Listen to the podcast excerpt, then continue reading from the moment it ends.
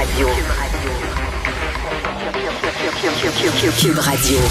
En direct à LCN. C'est le moment d'aller retrouver Mario Dumont. Bonsoir, Mario. Bonsoir. Les ministres de l'Éducation du Québec, euh, de la France aussi, là, qui dénoncent dans une sortie assez musclée la culture de l'annulation. La chose à faire, selon toi, ou ça va venir davantage mettre de l'huile sur le feu? Non, j'ai aimé cette sortie. D'abord, je pense que c'est bien que des deux côtés de l'Atlantique, des ministres de l'Éducation euh, francophones euh, euh, unissent leur voix. Leur message, il est mhm. cohérent. Il cible dans la lettre, il cible bien l'effacement de l'histoire, les interdictions ou les empêchements de faire des conférences, les, les, les différents éléments. Bon, évidemment, le cas extrême qu'on a vécu en Ontario, là, mais le taux d'affaires de livres, des livres brûlés. Donc, je pense que le public voit ça et le public est un peu pris au dépourvu là, par un mouvement euh, qui est très, très fort, très puissant et très présent dans les universités. Puis là, on se dit, ben, est-ce qu'on comprend qu'il y a des, des, profs qui peuvent plus enseigner, des choses qui peuvent plus être dites, des types de des conférences de profs qui peuvent plus être données, les gens sont menacés, etc. Donc, euh, il faut il faut structurer la réplique. Et je pense que deux ministres de l'Éducation viennent un peu euh, amener les bases, rappeler dans quel genre de démocratie on vit, quel genre de principes on s'est donné comme société, l'importance qu'on donne à notre histoire etc., qui doit être, qui doit être connu, qui doit être enseigné. Mais je, non, j'ai trouvé que c'était, que c'était d'aplomb. Bon. C'est sûr qu'on se dit Est-ce que la frontière va être difficile à établir selon toi? Ben, il n'y aura jamais une, telle chose qu'une frontière entre l'acceptable et l'inacceptable. C'est plus un retour du balancier. Mm-hmm. Parce que quand on parle du mouvement woke, les gens qui veulent défendre le mouvement vont toujours dire, ben voyons, c'est un beau mouvement. C'est parti woke en anglais, ça veut dire être éveillé. Donc c'est parti de gens simplement qui voulaient être éveillés à l'existence du racisme, éveillés à l'existence de certaines discriminations qui font des victimes. C'est certain que présenté comme ça, on ne peut qu'être pour et applaudir. Et que le mouvement est devenu puissant. On a vu aux États-Unis le nombre de, des enseignants d'université mais des enseignants d'université qui n'ont pas été congédiés, certains qui disent je peux plus vivre. Je, peux plus aller, je peux, je peux plus aller sur mes réseaux sociaux. J'ai peur d'aller à l'université. Je, veux dire, euh, on m'empêche de parler parce qu'ils ne tiennent pas le propos de gauche. Ils n'ont pas la position où, où, ils défendent une vision de l'histoire qui est pas celle qu'on veut entendre. Alors, ça peut pas fonctionner comme ça. Mais j'allais dire, une fois que le ministre de l'Éducation du Québec a dit ça, ben là, il faudra voir, euh, tu sais, je serais curieux d'entendre dans chacun des départements de l'UCAM ce qu'on a pensé aujourd'hui. Il faut, faut, être capable de nommer les choses. des conférenciers annulés à l'UCAM, il y en a eu un puis un autre, puis tout ça. Donc, euh, puis dans certains départements de l'UCAM, là, le wokisme dans sa forme la plus extrême, c'est la base des plans de cours, là. C'est un terreau, euh, effectivement, assez fertile pour, pour les extrêmes. Mario, ce cours éthique et culture religieuse que le gouvernement veut abolir, le remplacer par un cours culture et citoyenneté québécoise, il faut se faire. Euh, ça suscite énormément de, réactions. Mario, est-ce que c'est mal de faire la promotion de la culture québécoise? J'espère que non. J'espère que non. Encore moins de la citoyenneté. Moi, je veux dire que j'aime beaucoup l'aspect de citoyenneté. En fait, il y a des sujets là que dans des émissions comme la mienne l'avant-midi, presque à, toutes les semaines on les aborde, ce que les jeunes vivent sur les réseaux mhm. sociaux, etc. Donc il y a des sujets comme ça, il faut former les jeunes à être de meilleurs citoyens. Tu sais, les réseaux sociaux, ça disparaîtra pas, mais on voit les avantages de ça, mais on voit les folies de ça aussi. Alors comment on prépare un jeune à faire la part des choses? Donc moi je, je crois qu'un cours comme ça est nécessaire, qu'il est souhaitable.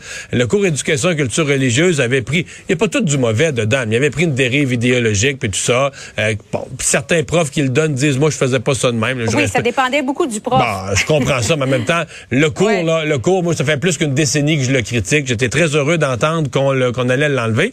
Par contre, je pense que le remplacement est plus préparé, plus prêt que ce à quoi on s'attendait. Il y aura une annonce dimanche après-midi, mais mes sources entre les branches, c'est qu'on va peut-être être surpris qu'on est pas mal avancé dans la préparation de la nouvelle mouture du, du fameux cours de citoyenneté et culture québécoise. Oui, il y a des jeunes issus de l'immigration qui continuent de s'identifier à l'origine de leurs parents alors qu'ils devraient s'identifier comme comme des Québécois. Euh, euh Québec, euh, en terminant, Mario, qui bonifie l'offre des éducatrices. Encore une fois, après le 17% qui a été annoncé la semaine dernière, on ajoute 3% de plus. Maintenant, c'est de convaincre les éducateurs et éducatrices de travailler 40 jours, pas 40 jours semaine, 40 heures, heures semaine. semaine ouais. Euh, c'est une nécessité pour le gouvernement. Là. Avec l'annonce d'hier, quand M. Legault dit, moi, je veux créer au plus sacrant, je reprends ses mots, 37 000 nouvelles places. Ben là, pour ça, ça prend du personnel, ça prend des gens. Donc là, on a mis l'argent sur la table pour les recruter. On a mis pas mal d'argent. Donc on va, on va voir ce que ça donne. Ben, Là, le gouvernement donne des offres euh, intéressantes à infirmières, éducatrices et d'autres. Tout à l'heure, j'ai hâte de voir, mais dans l'ensemble du secteur public, j'ai l'impression que le gouvernement va recevoir sur le coin de sa table des demandes de plus en plus exigeantes.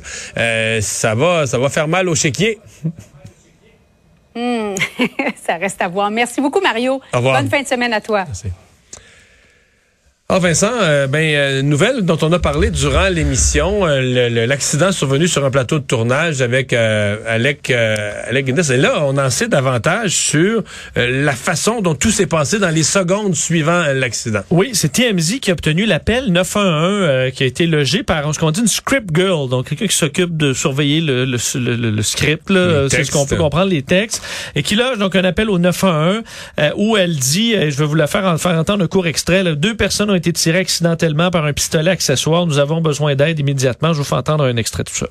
Two people accidentally shot on a movie set by a prop gun.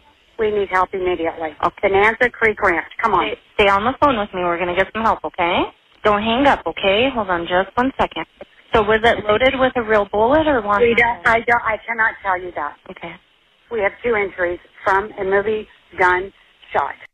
On entend dans l'appel qu'il dit que c'est pendant une pratique, euh, donc euh, rehearsal de d'une scène.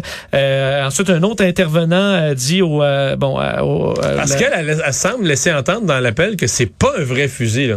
Ouais, c'est un fusil de pas jouet, là, je sais pas comment dire en français, mais une espèce de réplique d'un fusil. Et est-ce qu'il y aurait eu erreur carrément sur l'appareil? C'est possible parce qu'on l'entend un peu plus loin là. je sais pas si c'est la même ou parce qu'à un moment donné ça change, mais se fâcher après la personne, critiquer la personne qui était responsable des armes, même que ça sacre un peu à ce moment-là, ou du moins ça, ça, ça envoie des jurons sur le fait qu'il était supposé vérifier puis s'assurer qu'il n'y a pas ça.